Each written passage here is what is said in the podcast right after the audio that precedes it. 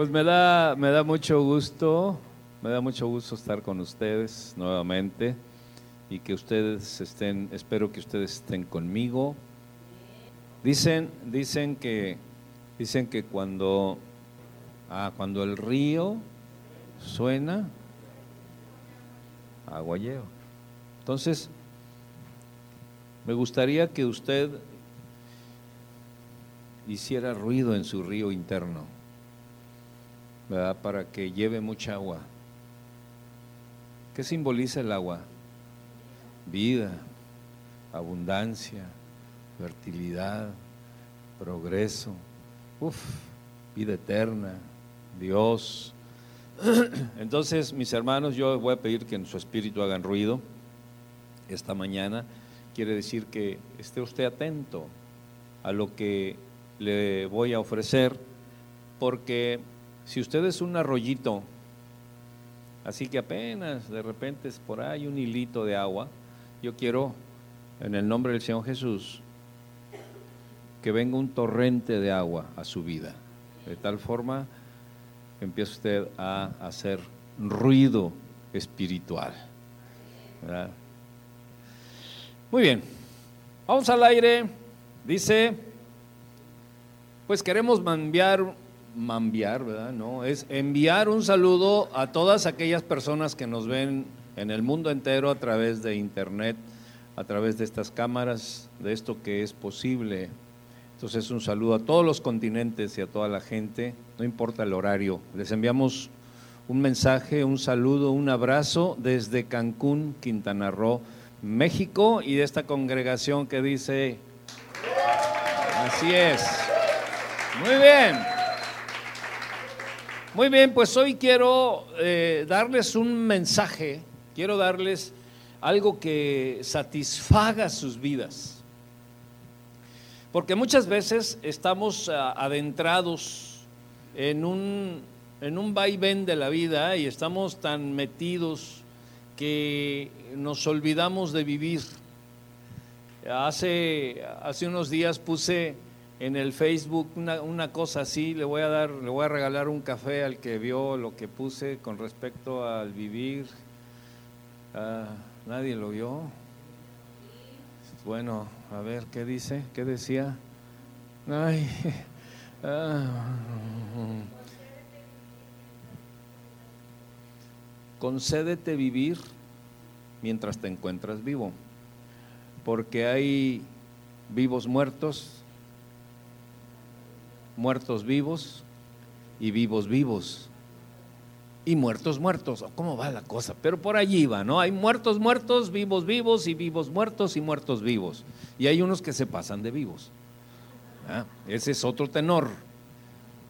Pero ah, sucede que muchas veces la vida se nos va. Dijera Piero como la tarde.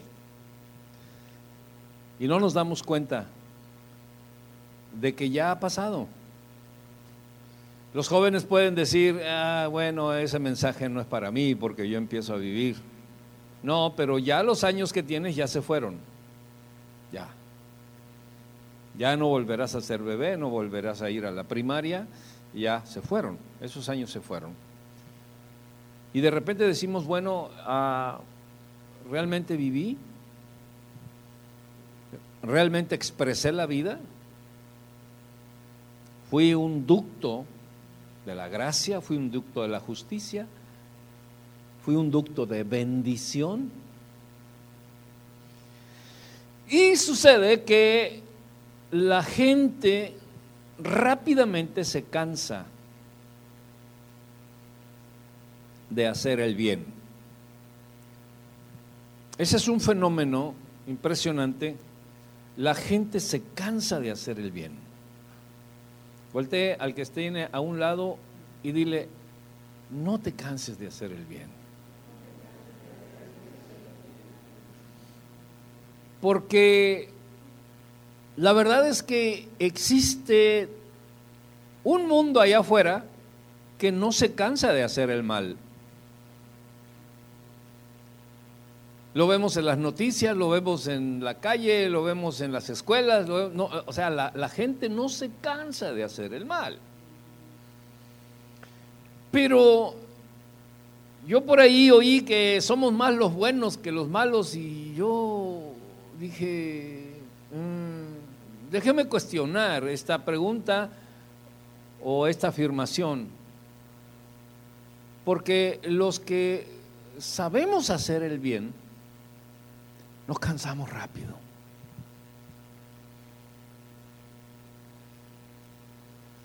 Y repito, allá el mundo la gente no se cansa de hacer el mal, no se cansa de mentir, no se cansa de traicionar, no se cansa de robar, no se cansa de defraudar. Y ir en contra de esa corriente no es fácil, porque lo dije en una sesión pasada, hacer el mal solamente es cuestión de dejarte llevar por el río de la maldad. Yo, sí vino Shalom, ¿verdad? Sí, pero aquí está. Yo cuando, cuando era niño, ahí está. Sí vino aprendí a nadar en un río, como todo hombre de la capital, de la gran ciudad. No, allá en el rancho donde nací, aprendí a nadar en un río. Y, y fíjense que el río lleva una corriente, siempre, siempre lleva una corriente, constantemente lleva una corriente. Entonces tú tienes que nadar contra corriente para poder salir más o menos al nivel del otro lado del río. Pero cuando te cansas, pues nada más te dejas llevar. Haz de cuenta, y, si trajeras unos floppies, pues mejor, ¿no? Así, más cómodo. Entonces, hacer el mal solamente es cuestión de que te dejes llevar. O sea, por la corriente del mundo, por lo que el mundo dice, por lo que el mundo hace, por lo que el mundo establece. Te dejas ir, te dejas ir así, como dicen en Michoacán, campianito, así, campianito. Y, y este, pero el problema es que cuando menos pienses, ya la corriente te llevó muchos kilómetros. Por eso es que la constancia, ahí viene el pastor a decir, por eso la constancia de venir a la iglesia, de venir a la congre, de venir a la familia, debe de ser un requisito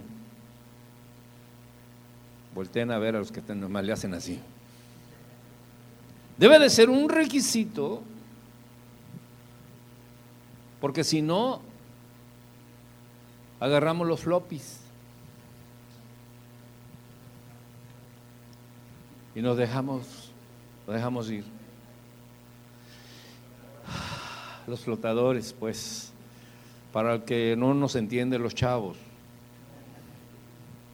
Fíjense lo que dice Isaías 40:30. Dice, los muchachos se fatigan y se cansan. Los jóvenes flaquean y caen. Pero, diga conmigo, pero, pero, los que esperan en Dios tendrán nuevas fuerzas, levantarán alas como las águilas, correrán y no se cansarán, caminarán y no se fatigarán.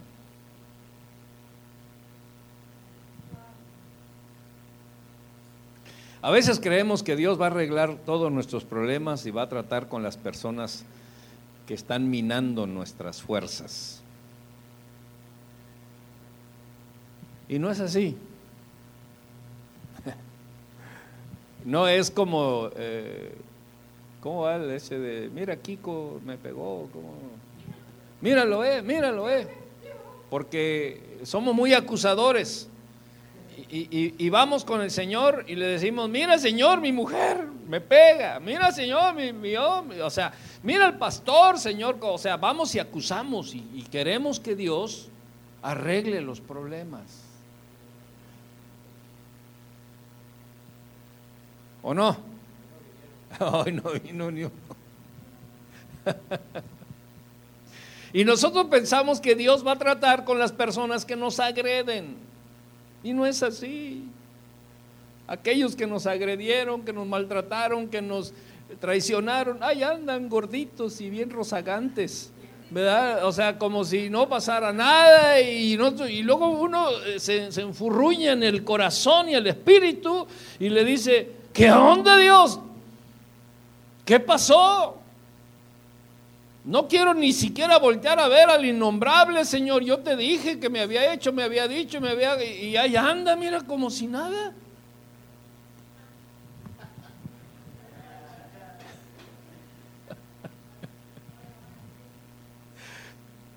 Pero, pero Dios no dice los que esperan en Jehová, les voy a arreglar todos sus problemas. Voltéeme a ver, por favor, no haga como que como que no es para usted. ¿Mm? Entonces, mi querido Ruth, Ponte donde te vea, por favor. Eh, se me ande escondiendo. Ahí, derechito. Míralo, eh. Míralo, eh. Dios no dice que los que esperan en Él les va a arreglar todos sus problemas.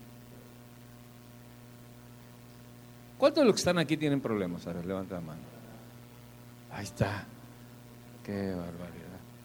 Los que no tienen problemas, vayan y díganle cómo le hacen.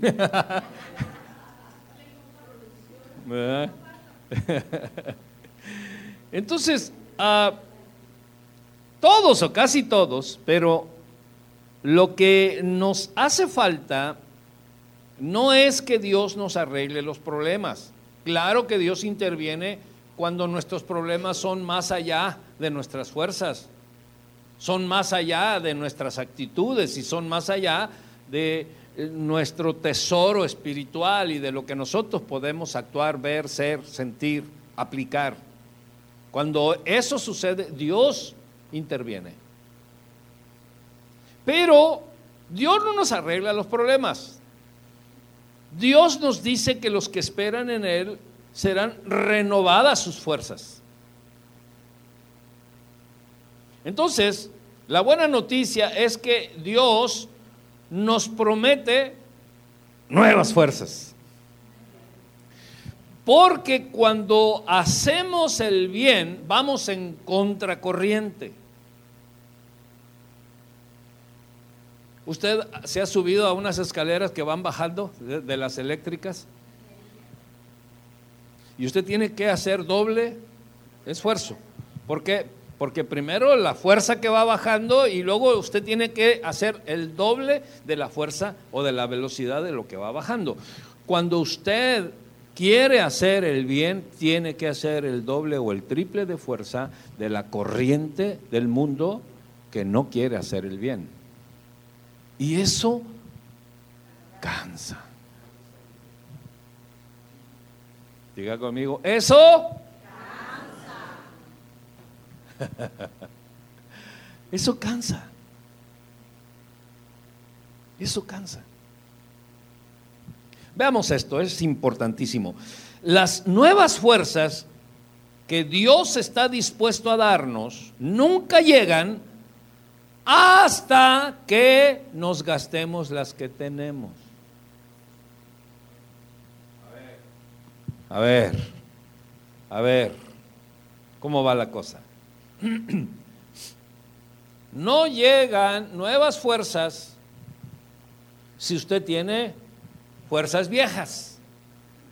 O sea que fuera las viejas. Fuerzas.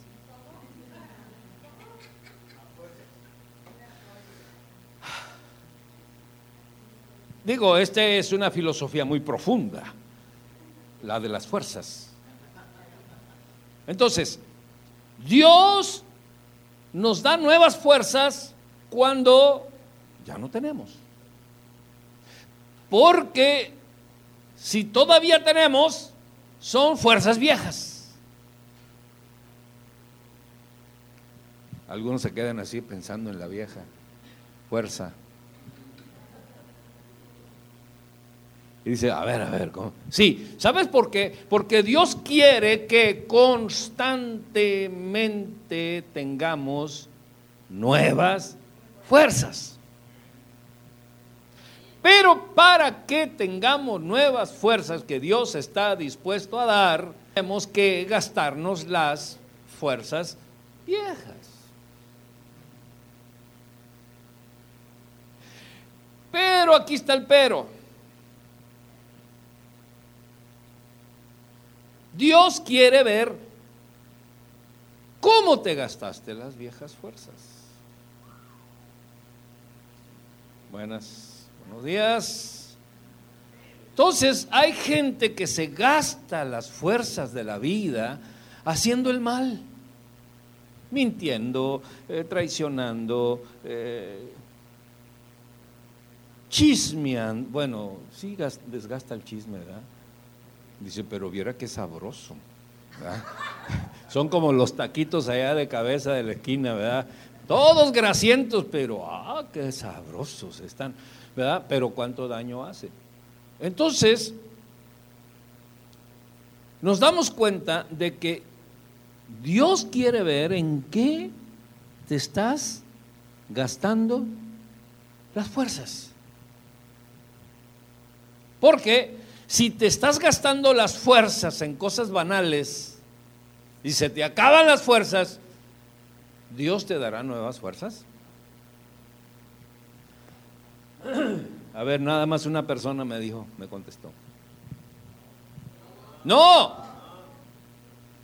Entonces las nuevas fuerzas que Dios promete son específicas, son especiales. Si te estás gastando tus fuerzas amando a tus hijos, manteniendo, porque mira que, que muchas veces amar a los hijos y mantenerlos, diga conmigo, cansa. Y más si son cabezones y baquetones y que, diga conmigo, cansa.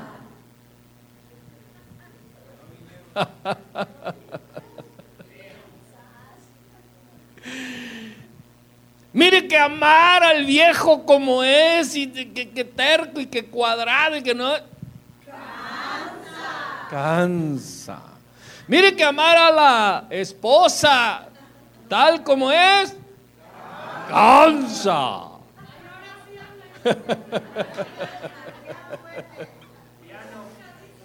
¿Eh? Mira, mira que amar y servir al prójimo Cansa. Cansa.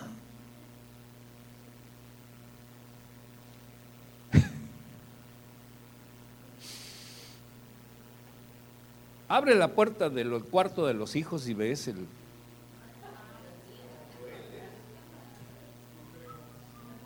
Y luego entras con, con, con mascarilla de gas, así, ¿no?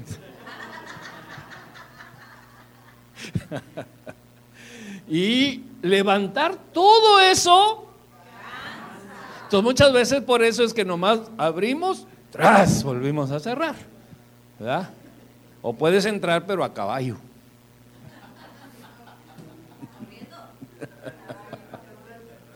Entonces todas estas cosas en la vida cansan. Nos cansa hacer el bien, nos cansa amar. Pero sabes, hay otra cosa que nos cansa. Vuélteme a ver, por favor. Hay otra cosa que cansa mucho. Es perdonar. Perdonar cansa. Ya te perdoné una vez. Y hasta hacemos así. Me la volviste a hacer. Hay dolor me volviste a dar.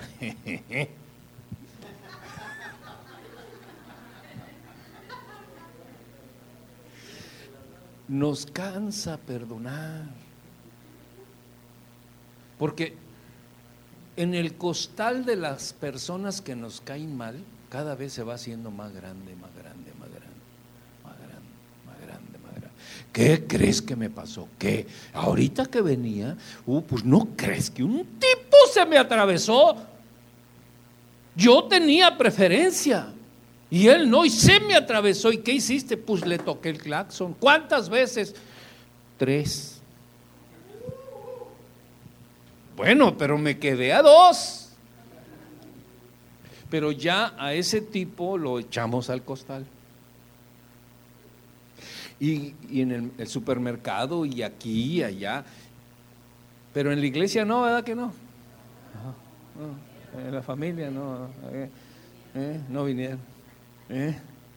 Si viera la chamaquita esa de negro que canta, la de lentecitos. No sé, ¿alguna vino de negro con lentes? Ah, perdón, O sea, y la echamos al costal. Y de repente traemos en el costal como a 100, a 200 en el costal. Y nos cansamos de perdonar. Se nos van las fuerzas y empezamos a ser indiferentes a la bondad indiferentes a amar. Cuando no perdonamos o cuando nos cansamos de perdonar, hermanos, no nos importa la gente. No nos importa. Oye, ya viste que esas bancas están desocupadas. ¿Y quién se sientan ahí? Ay, pues quién sabe. Pero podrías. No, pues quién sabe. No, no, no sé. Oye, échales una llamadita porque mira que, está vacío. No, ¿yo por qué? ¿Yo por qué? Es un problema. Nos convertimos en personas insensibles. ¿Le sigo o, me, le paro? Ah. Ahora bien, ahora bien, suele suceder que muchas veces vivimos en la misma casa con las mismas personas, pero estamos cansados de ellos o de ellas. A ver, volteme a ver, por favor. Póngame atención. Póngame atención porque, porque eh, si no me dice amén, dígame por lo menos, ay, me está doliendo. Y algunos hacen como que la Virgen les habla, así como. A ver, ¿cómo es cuando la Virgen le habla?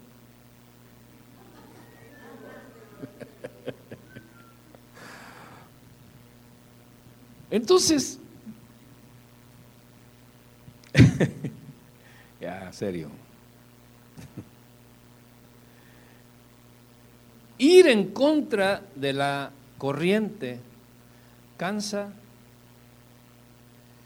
pero Dios promete nuevas fuerzas.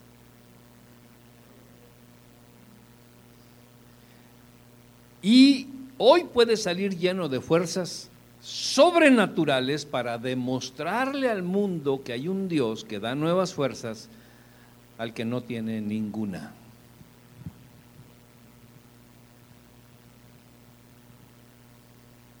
Porque hacer el bien no es de este mundo. Escúchame. Hacer el bien a la gente no es de este mundo.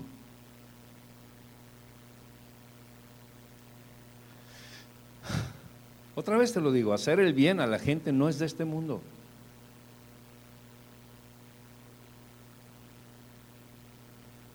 Cuando tú estás obligado a hacerle el bien a la gente, no es de este mundo.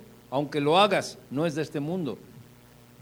Porque hacer el bien viene de la fuerza que Dios da para hacer el bien.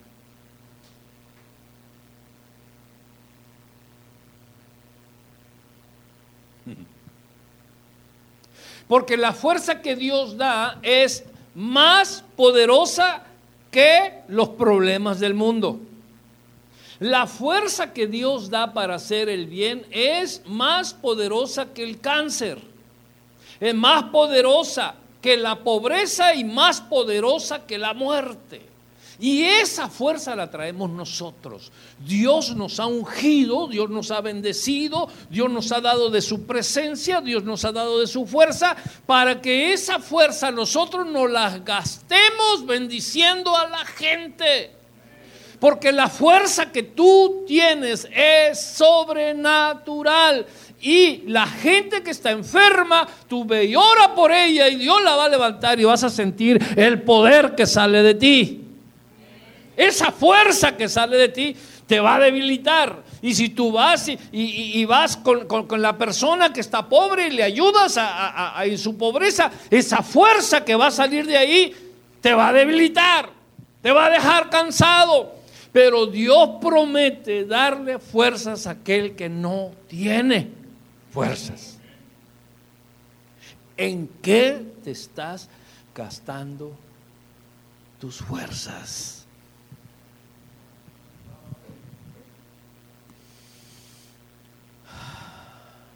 Levanta tus manos y di, Dios, dame nuevas fuerzas.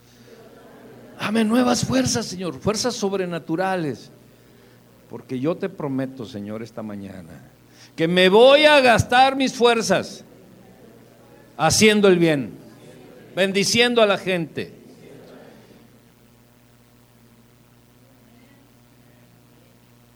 Nosotros tenemos que arreglar los problemas. La solución no es decir, oh Dios, cámbiame al marido. Oh Dios, cámbiame a la esposa. Cámbiame al jefe del trabajo. Oh Dios, cámbiame al pastor.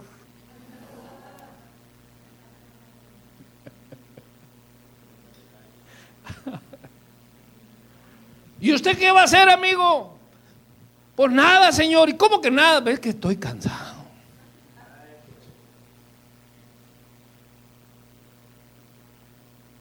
¿Por qué no trae a los hijos a la iglesia? Pues es que no quieren. ¿Y por qué no los trae? Es que estoy cansado. Ya me cansé de decirles y no bien. Estoy cansado. Estoy hablando como jarocho. Es Aidú. A ver, diga conmigo.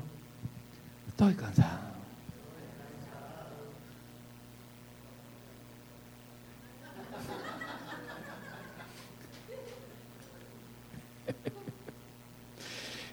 Entonces, ¿cómo usted va a fluir o más bien dicho, ¿cómo es que cómo usted va a influir en el mundo de maldad si usted no hace nada? Porque está cansado. ¿Cómo vamos a cambiar la familia? Si estoy cansado. ¿Cómo vamos a cambiar la sociedad? Me estoy cansado. ¿Cómo vamos a cambiar la iglesia, a llenarla? Estoy cansado. Pastor, cámbieme las escaleras que tiene allí, por favor, y yo voy a la iglesia. Ah, de veras, ¿y qué edad tienes? Tengo 40. Ah, si Tita puede, todos podemos. Ahí está Tita, 91 años ya. Y ahí está miércoles, viernes, domingos. Hoy no vino porque le dimos chance. Pidió permiso. Pero aquí está siempre. Si Tita puede, todos podemos. Entonces, no voy porque es que esas escaleras de, de ahí, de donde se reúnen, están muy empinadas. Yo no sé a qué pastor se le ocurre ese lugar. Es que estoy cansado. Entonces, si te cansa unas escaleras, si estás cansado, ¿eh? No vas a cambiar la familia, no vas a cambiar el mundo, no vas a cambiar el trabajo, no vas a cambiar nada. ¿Sabes tú que en el trabajo la gente está esperando que suene la campana de salida, como en la escuela? Suena el timbre y ¿qué hacen los chavos? ¡Ay! Avientan los libros, ya, ya, vámonos de aquí, o sea, ya, vamos. Están cansados. Pero ahora, ahora vinieron puro inteligente, puro trabajador. puro vigoroso. Poderoso. ya Shalom es activo fijo. Te voy a decir una cosa. Y empezamos a, a llegar a la mitad. ¿Ya se cansaron?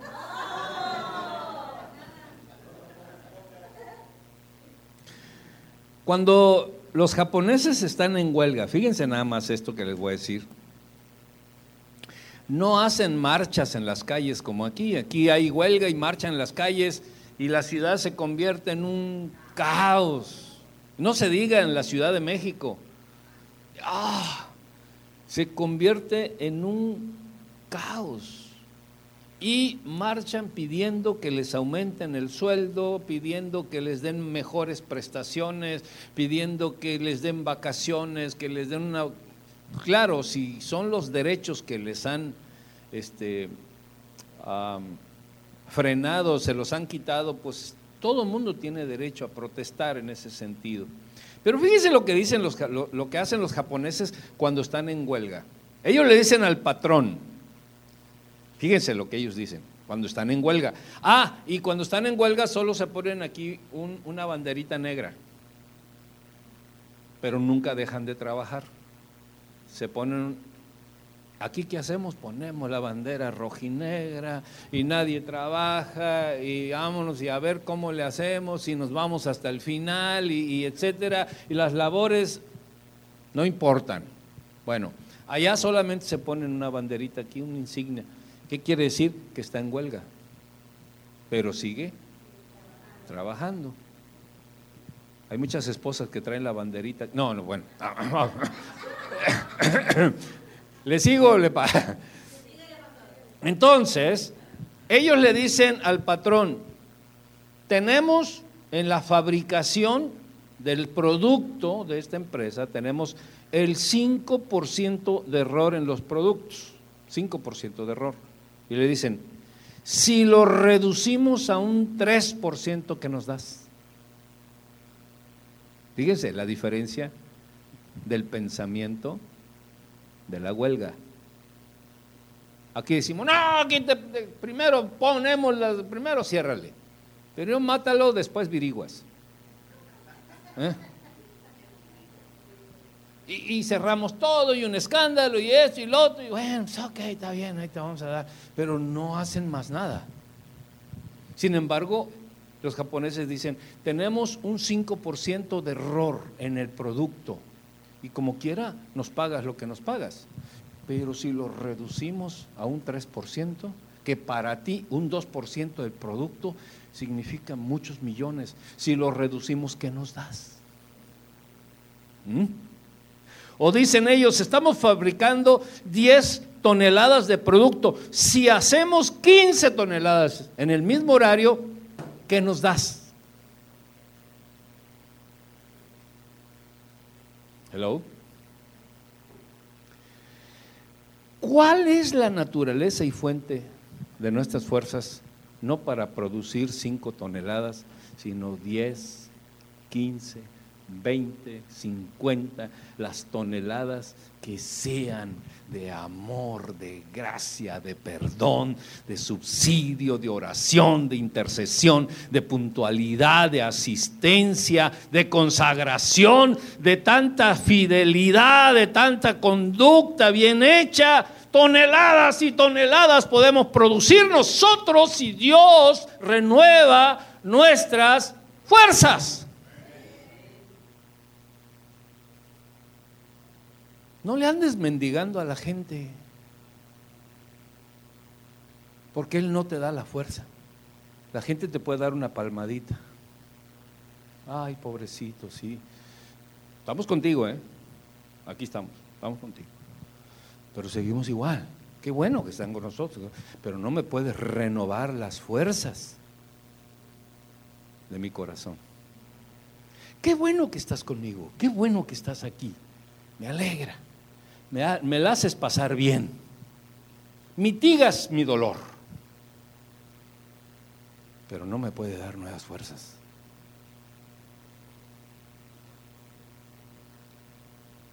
¿Cuál es la naturaleza y fuente de nuestras fuerzas? Te lo voy a decir. Salmo 84, 5 dice así, bienaventurado el hombre que en ti tiene sus fuerzas. Bienaventurado el hombre que tiene en ti sus fuerzas. Dígalo conmigo. Bienaventurado el hombre que tiene en ti sus Ahora dígalo usted. Entonces son fuerzas sobrenaturales y fuerzas poderosas. Ahora, ¿dónde es que el hombre tiene sus fuerzas? En todo su ser, en su espíritu, en su alma y en su cuerpo. Dios tiene fuerzas para poder llenar todo nuestro ser. Porque a veces por cierto, les invito a que vengan los miércoles. Estamos dando un seminario impresionante y decíamos el miércoles que las tres dimensiones por donde transita la vida es espíritu, alma y cuerpo. Por ahí transita la vida. Pero si está atrofiada el alma, se hace un atascadero y no transita la vida. Si está atrofiado el cuerpo, pues también no transita la vida. Y si está atrofiado el espíritu, pues peor, porque entonces la gente está muerta, porque solamente con el espíritu podemos conocer a Dios. Pero esa fuerza que viene de Dios navega en las tres dimensiones de nuestro ser. Y son fuerzas sobrenaturales. Fíjense algo chistoso que muchas veces acudimos a personas que no han podido resolver sus problemas para que resuelvan nuestros problemas. O a pedirles consejo a gente que nunca ha podido superar sus propios problemas. ¿Qué es lo que te va a aconsejar?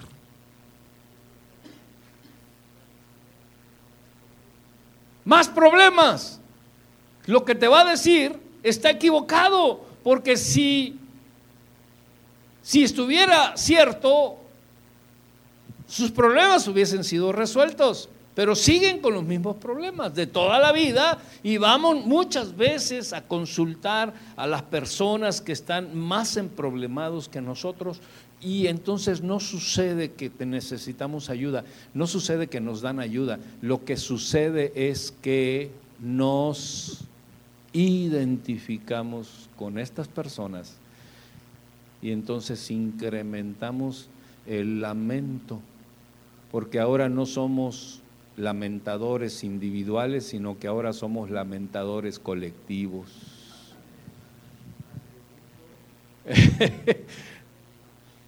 ¿Me doy a entender?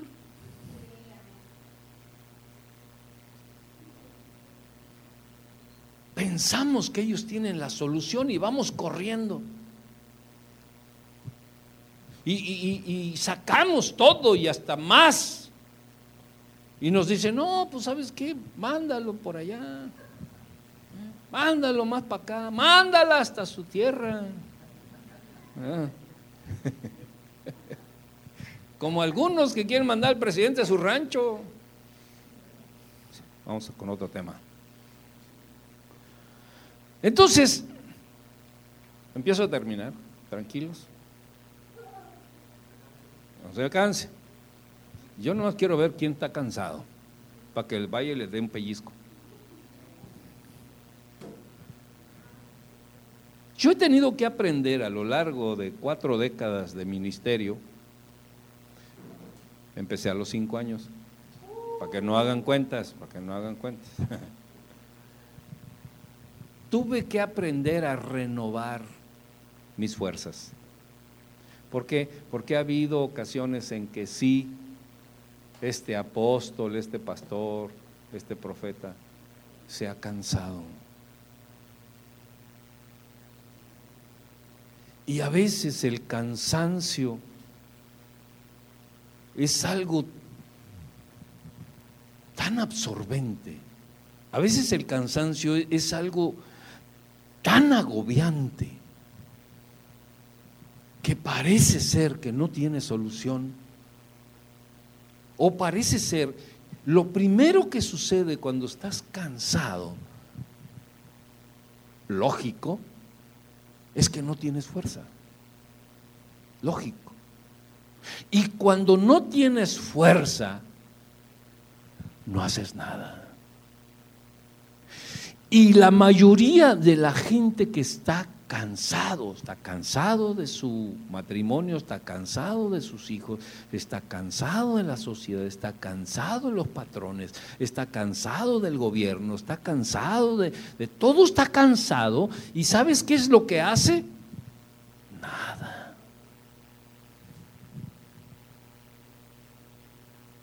Porque lo primero que desaparece cuando estás cansado es la iniciativa de hacer algo.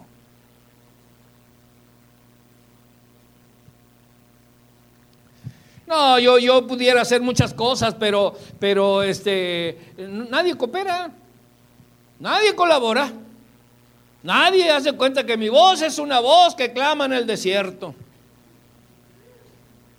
Nadie me oye, nadie me entiende, así que que cada quien se rasque con sus uñas.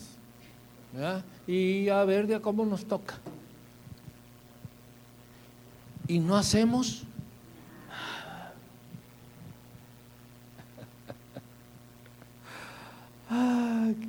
qué maravilla de palabra. Veamos esto para empezar a terminar ya. Verso 6 dice, atravesando el valle de lágrimas, lo cambian en fuente cuando la lluvia llena los estanques.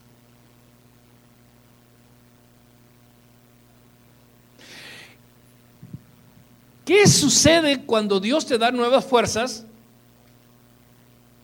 Cambias el valle de lágrimas. La gente que está cansada llora mucho.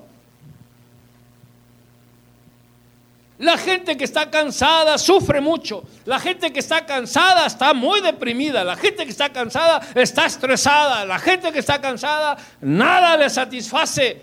Por ende, no puede cambiar el valle de lágrimas. Hay gente que tiene queja de hace 20 años. La mismísima queja. He conocido gente de hace 20 años y, pastor, quiero hablar con usted. Sí, cómo no, venga a la oficina. Fíjese que me pasa esto, me pasa lo otro. Se pierden en la vida. Y luego dentro de 20 años los vuelvo. Oiga, pastor, quiero hablar con usted. Sí, pásele, cómo no. Fíjese que me... Lo mismo. La misma queja. No han podido superar eso porque no hay fuerzas. Porque están cansados. O porque la fuente a donde han ido no es Dios.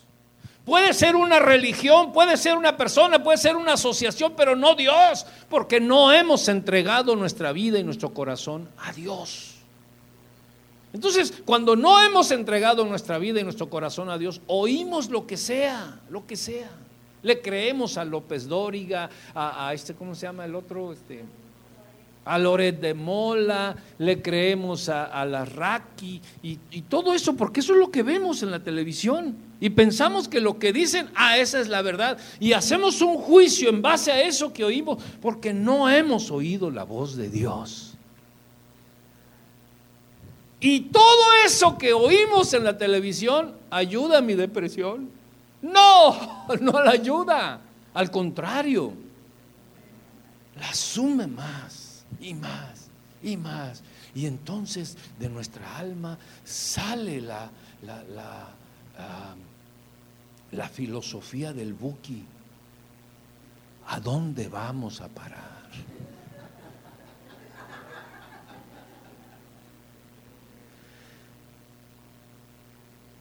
Y así está la mayoría del mundo.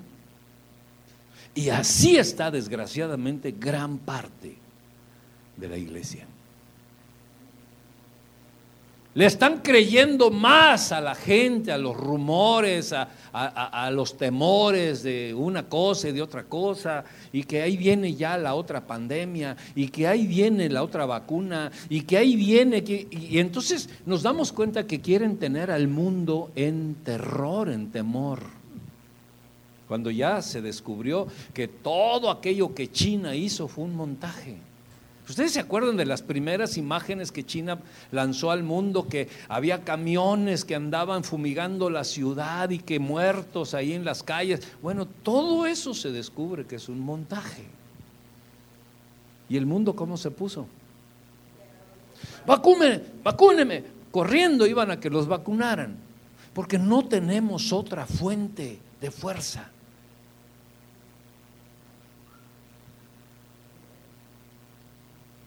Si usted, si usted se vacunó, déjeme decirle que si usted pide fuerzas del Señor, Dios puede darle nuevas fuerzas.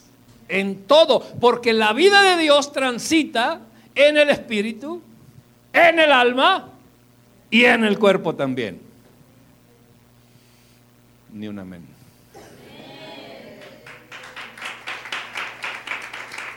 Porque la fuerza de Dios, la fuerza que Dios da, ¿de dónde viene?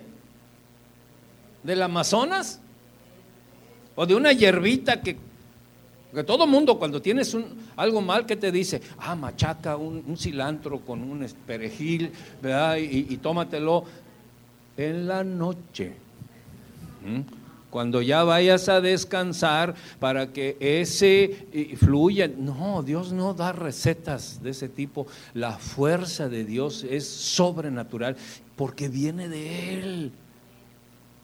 La depresión usted no la va a poder superar con pastillas, con todo respeto, para todos los especialistas en la emoción y en la mente de los hombres porque vas con la mayoría, hay excepciones de psicólogos gloriosos que son cristianos, pero la mayoría, ¿a qué tiene usted? No, pues es que ¡pum! le dan sus pastillas para que ande. ¿Cómo está, Señor? Ven. ¿Qué dice la vida? Ah, o sea, los trasladaron de este mundo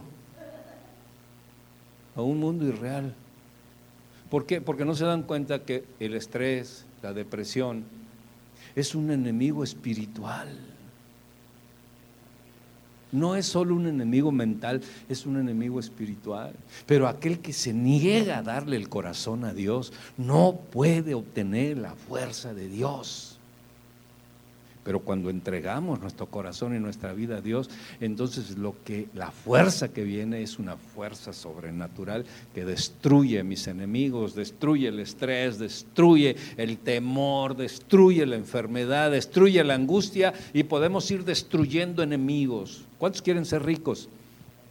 Esta fuerza destruye la pobreza, porque la pobreza es un flagelo de la humanidad.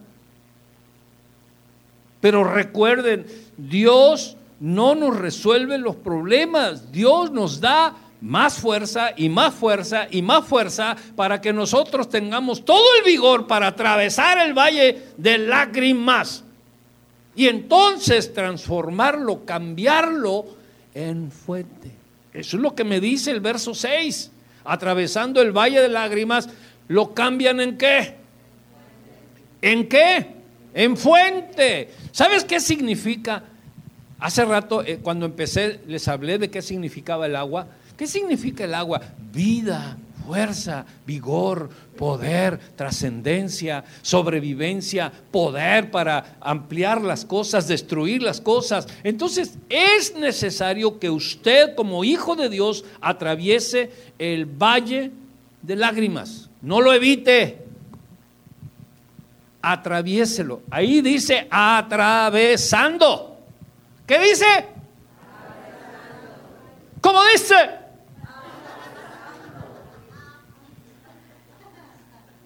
Atravesando. Pero ¿sabe qué es lo que hace el que no tiene fuerzas? Le da miedo el valle de lágrimas. No quiere hacer nada. No va a ningún lado eso sí, a la playa sí va. Ah, a los tacos iba.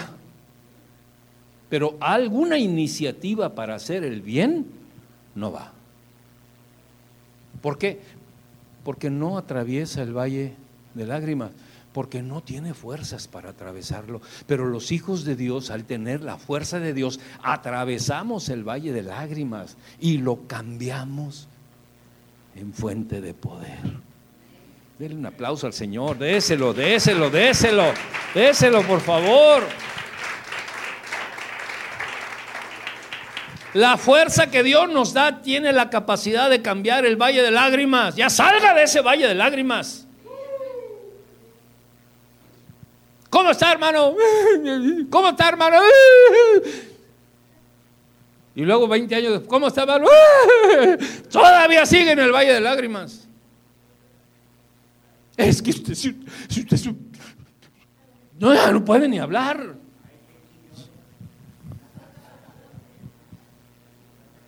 Eso quiere decir que ya hiciste casita en el Valle de Lágrimas. Bueno, ¿sabes que en el Valle de Lágrimas no hay casas? Hay puras cuevas.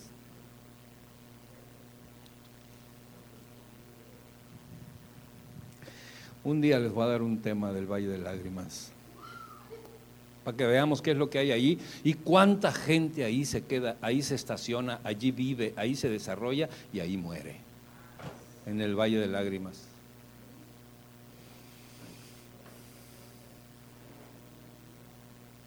Mi vida iba bien, iba bien mi vida. Hasta que... ¡Ay, que mira, pecadores!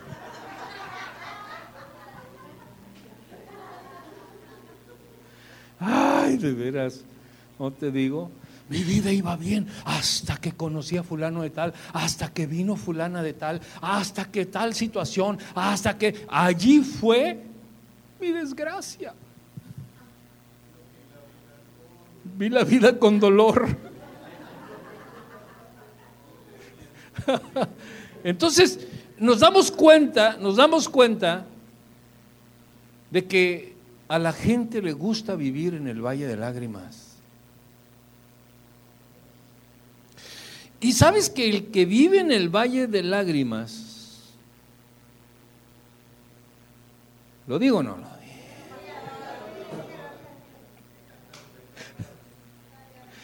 El que vive en el Valle de Lágrimas, todo le duele le duele la actitud de la gente, le duele la actitud del mundo, la actitud de la familia, le duele que si dijeron una cosita que no lo entendió bien, ya le dolió. Y otra cosa para el que vive en el Valle de Lágrimas, todo lo agarra personal. Todo. Todo. Hace, hace unos días mi esposa y yo veíamos un, video de un, chico que llega al auto con un, un subway, un sándwich. Eso, oh, oh, oh, excuse me, subway. uno de esas, una torta, vaya. Un baguette partido a la mitad. Y abre, abre el baguette, está, está su esposa a un lado, abre el baguette y le da la mitad. Y le dice ella, ¿y por qué me estás dando esa mitad? Bueno, porque es, es que es la mitad. Pero ¿por qué me estás dando esa mitad? Bueno, ten esta otra. No. Pero ¿por qué me estás dando esta otra? Cuando tú me habías dicho que me ibas a dar la otra, pero yo quiero saber por qué me estás dando. Dice, es que contiene lo mismo, es lo mismo. ¿Cuál quieres? ¿Quieres esta o quieres esta? No, pero ¿por qué me querías dar? ¡Oh!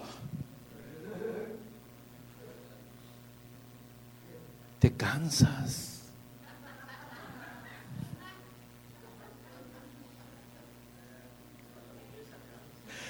Hasta la belleza cansa, dijera mi compadre José José. Mis hermanos, el mundo es controversial. ¿Sabes por qué es controversial el mundo? Porque viven en el valle de lágrimas. Y cuando una iglesia es controversial es porque la iglesia está viviendo en el Valle de Lágrimas. Pero dice la escritura que las fuerzas que da Dios es para atravesar el Valle de Lágrimas. Es para que cuando tú veas que alguien llora, tú lleva el consuelo. Aprendan al hermano Enrique, el pastor Enrique, siempre lleva su consuelo.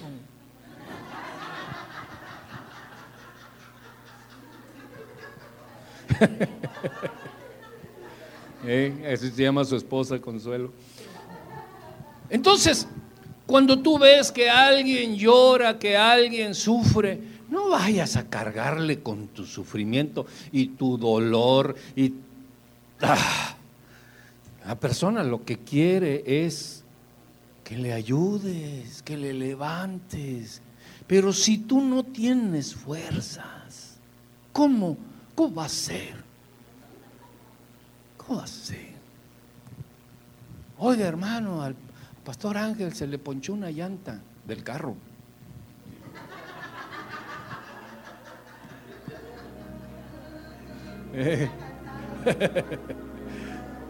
Oiga, que en la mañana le ponché una llanta al carro del pastor. ¿Quién puede ir a ayudar? Ya me pusieron la musiquita. Ya está cansado. Póngame una de grillitos. ¿Quién va a ir a ayudar al pastor que, se le ponchó la llanta? Tan lentos los grillitos. ¿Quién va a ayudar al pastor llegando temprano a la iglesia? Todavía no llegan los grillos. Ahí está. ¿Quién va a llegar temprano a la iglesia?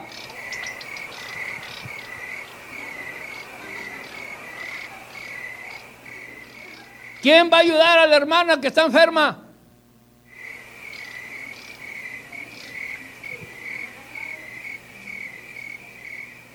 ¿Quiénes se van a anotar para la limpieza de la iglesia?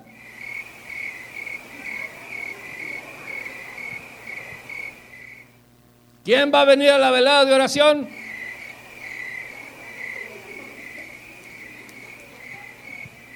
Ah, ¿Por qué no vino, hermano? Es que estoy cansado.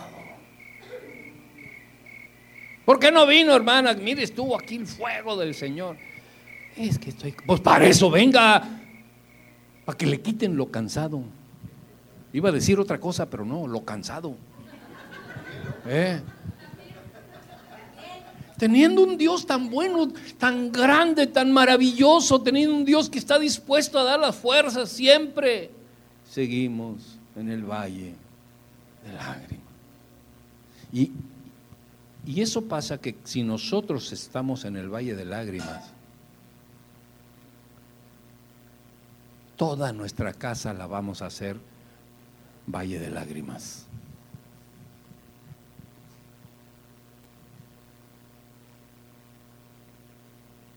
Y luego la gente dice, pero soy guerrero, pero soy guerrera en el valle de lágrimas. Es que usted no sabe cómo yo me parto el lomo, pero en el valle de lágrimas.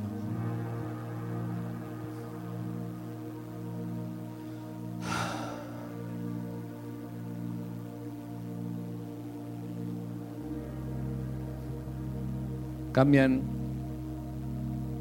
en fuente, lo cambian en fuente cuando la lluvia llega, llena los estanques. Etimológicamente, ¿sabe qué quiere decir la lluvia? Economía, abundancia. ¿Sabes qué es lo que más por lo que más triste y cansada está la gente, por falta de economía. A la gente le duele más, le cansa más no tener economía que cualquier ofensa que le haya hecho otra persona.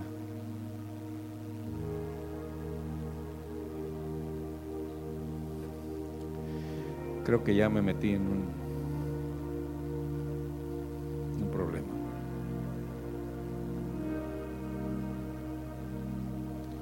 Termino con el verso 7, dice, irán de poder en poder, verán a Dios en Sión. Toda esta gente que ya aprendió a ir de poder en poder, antes estuvo en el valle de lágrimas y lo atravesó. No me voy a quedar aquí. No me voy a quedar a vivir en ese valle de lágrimas. Dios, dame la fuerza, Señor, para salir de este valle de lágrimas. Dame la fuerza, el vigor, Señor, para seguir haciendo el bien, para seguir perdonando, para seguir bendiciendo a la gente. Dame la fuerza, Señor, para soportar estas cargas, porque quiero cambiar mi casa, mi hogar, mi vida en una fuente de agua, en una fuente de poder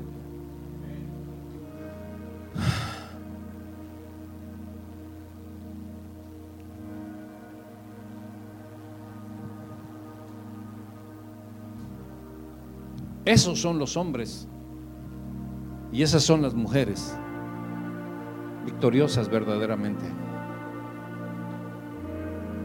Porque de qué sirve que ganes el mundo, dijo Jesús, si pierdes tu alma. ¿De qué sirve que seas grande en el mundo? Porque todos los que son grandes en el mundo es porque aplastaron a los de abajo. De una, de otra, de otra, de otra manera. Porque esa es la técnica, la tendencia y los principios de la humanidad. Tal vez tú puedas decir, no, yo no. Pero los que vinieron antes que ti, sí. Y esa es la red del mundo. Usted puede decir, no estoy de acuerdo. Ok, salga por sí solo del valle de lágrimas. Imposible. Porque tenemos que dar cuenta al que nos dio la vida y al que me dijo, al que no tiene fuerzas, yo le daré nuevas fuerzas para que transforme el valle de lágrimas en fuente de vida y fuente de poder. Póngase de pie, por favor.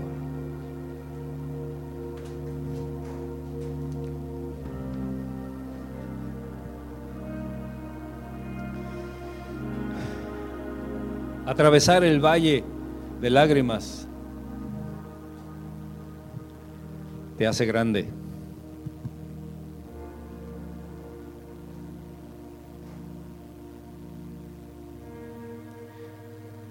Repito, atravesar el valle de lágrimas te hace grande.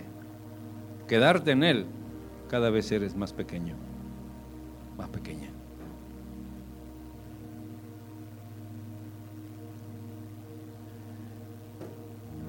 Y atravesar los valles de lágrimas y de ir de gloria en gloria y de victoria en victoria. Esos son los gigantes de la fe. Esos son los gigantes de la fe. Pero antes pasaron por el valle de lágrimas. Pero decidieron, estando en el valle de lágrimas, no quedarse en el valle de lágrimas. Voy a amar, no porque te lo merezcas, sino te voy a amar por quien tú eres. Cierra tus ojos, levanta tus manos.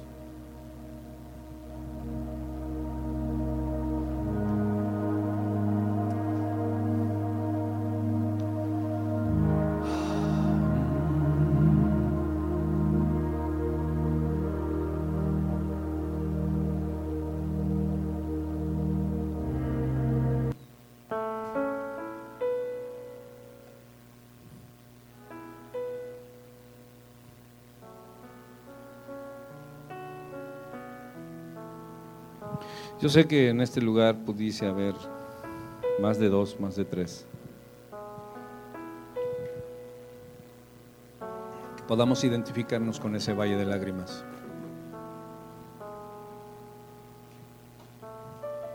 A ellos me dirijo y les digo que Dios les ama tanto que siguen con vida, que Dios ha preservado sus vidas no para que sigan sufriendo, sino para que puedan conocer las nuevas fuerzas que solamente Dios puede dar. Levanta tus manos y dile, Señor, estoy cansado. Sí, o sea, no puedo negar que estoy cansado. Señor, esto o aquello me cansa, Señor. He puesto delante de ti, Señor, peticiones y he puesto delante de ti, Señor, mi corazón. Y hoy, Señor, pongo delante de ti mi cansancio.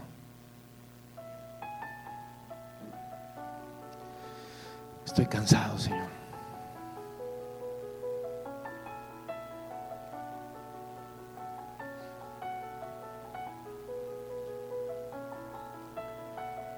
El cansancio, Señor, me deja sin iniciativa.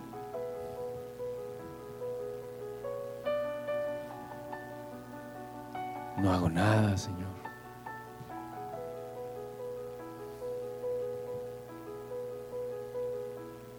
No veo la solución. Los enemigos son más grandes que yo, Señor.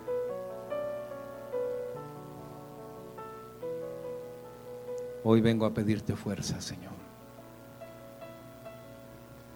Hoy vengo a pedirte fuerzas. Dame fuerzas, Señor. Perdóname, Dios, si las fuerzas que me gasté no me las gasté, Señor, de manera correcta. Perdóname, Señor, si tengo mucho tiempo en el Valle de Lágrimas y, y, sigo allí, Señor. Yo, Señor, esta mañana apelo a tu misericordia, a tu gran bondad, Señor, a tu gran justicia. Yo sé, Señor, que esta mañana yo puedo entrar a tu trono de gracia y poder alcanzar la fuerza, Señor, para atravesar el valle de lágrimas. En el cual este mundo o yo o, maldiciones o herencias generacionales o eh, cosas, Señor, que viví y que he estado viviendo, Señor, en este mundo, me han agobiado, Señor, de tal manera que ahí sigo. Ahí estoy, Señor. Pero esta mañana, Dios, yo abro mi corazón y levanto mis manos, Señor, a ti. Para pedirte fuerza, Señor. Dame fuerza, Señor. Dame fuerza. Dame vigor. Dale vigor a mi espíritu, Señor. Dale vigor a mi corazón, Señor. Dale vigor a mi cuerpo también, Dios, porque mi cuerpo se debilita, Señor, se cansa. Dale energía a mi cuerpo, Señor. Dale fuerza a mi alma, a mis emociones, a mis pensamientos, Señor. Que, que, emanen de tu palabra, Señor, como palabra viva, Señor, y pueda avivar y dar nuevas fuerzas, Señor. Que no las tengo. Porque estoy viviendo, Señor, al hilo de la desesperación y, del cansancio y del estrés, Señor, y, y de tantas cosas, Señor, que me la paso de lamento en lamento. En vez de amar a la gente, Dios, solo les digo que Dios te bendiga. Pero no voy más allá, Señor, porque no tengo fuerza.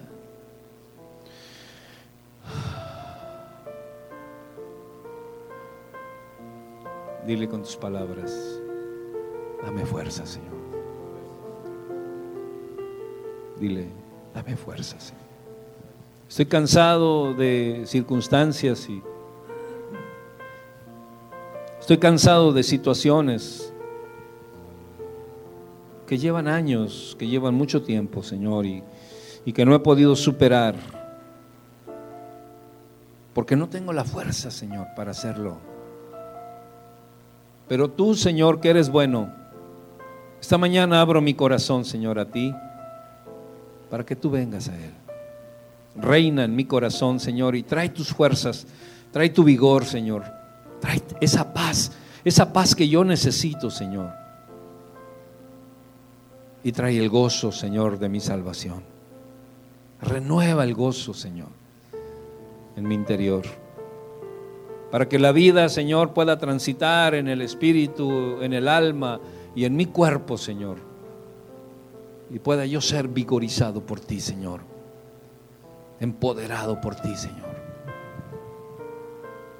Y mi vida pueda ser transformada, Señor. Y pueda yo transformar el valle de lágrimas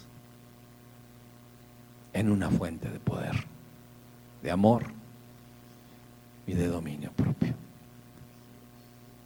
Gracias, Señor, por llenar mi vida de fuerzas. Yo las recibo, Señor. Yo recibo las fuerzas que vienen de ti, Padre. Yo las recibo. Y voy a vencer en tu nombre toda circunstancia, todo problema, toda angustia, todo estrés. Me voy a levantar por las fuerzas que solamente tú me das, Señor, para poder lograr lo que nunca he logrado en mi vida, Señor. Hoy marco este día, Señor, en la agenda de mi vida, en el calendario de mi vida, Señor, marco este día en que yo abrí mi corazón a ti para que tú lo llenes de tus fuerzas, Señor, y me des la vida. En el nombre precioso de Jesús. Y todos decimos, vaya, dele un abrazo a alguien, por favor, y dígale,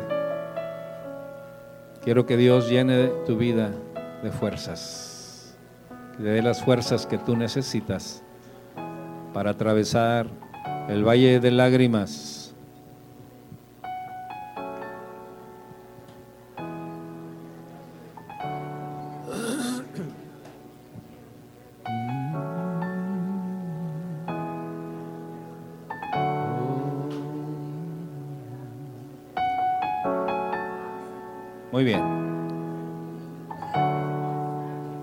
Vamos a ocupar nuestro lugar tantito.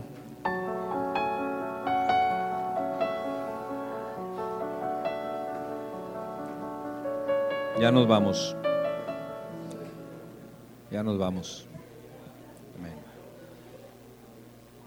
Gloria a Dios.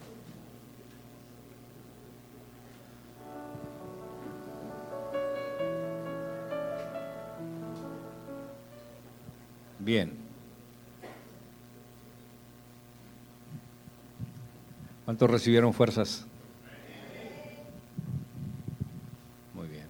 Pónganlas en práctica. Pónganlas en práctica. Y usted va a hacer que las fuerzas se hagan más y más y más y más entonces usted cuando hace más y más y más y más y más fuerzas, usted vence problemas y ayuda a mucha gente. Es como cuando alguien acumula mucho dinero, pero sabe qué hacer con el dinero, ese dinero que acumula alcanza para muchos. Así tus fuerzas alcanzan para muchos. Amén. Gloria a Dios. ¿Ibas a comentar algo, chaparrita? ¿No? ¿Mm? No, ¿verdad? Muy bien, vamos a estar de pie para despedirnos. Recordándoles que el miércoles el Señor nos está bendiciendo el miércoles. Véngase los miércoles, véngase, traiga su libreta, traiga su pluma para anotar y traiga la Biblia.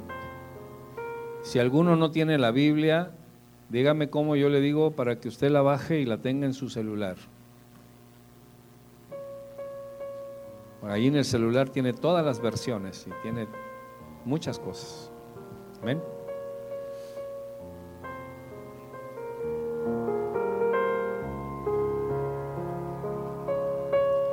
Pastora, venga a despedirnos.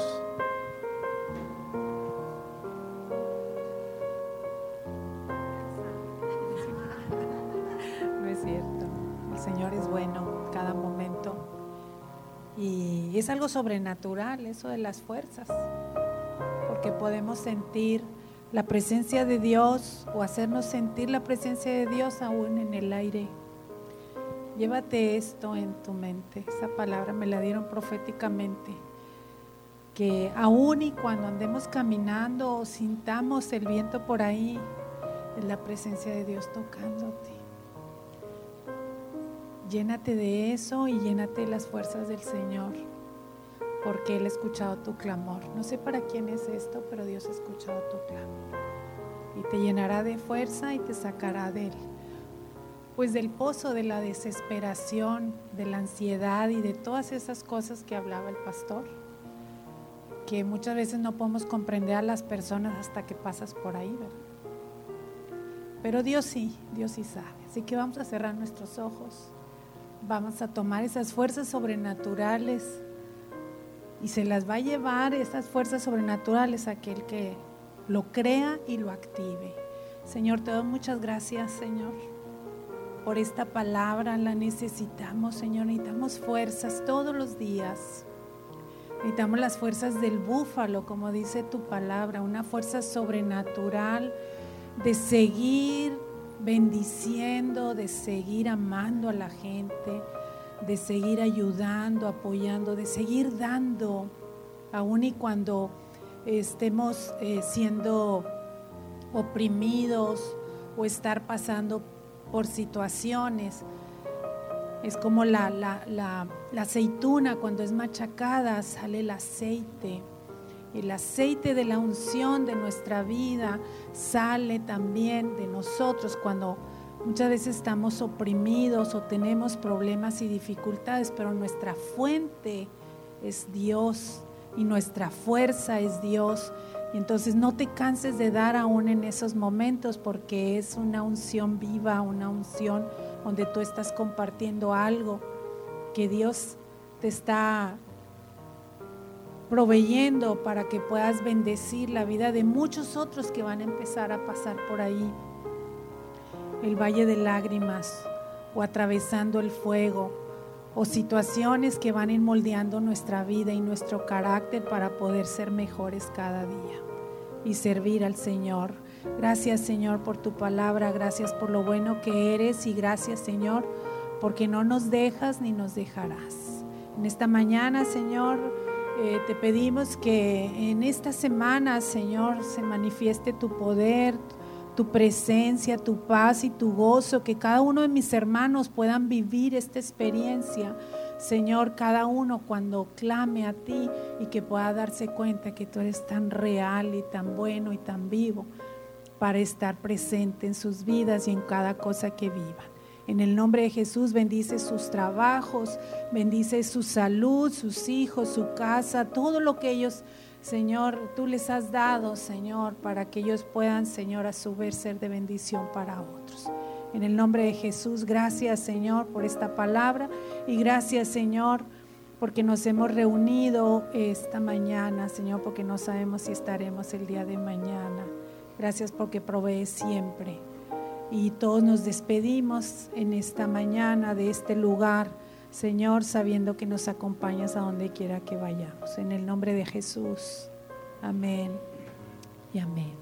Somos Casa del Rey, una familia con propósito y todo lo que hagamos. Próspero.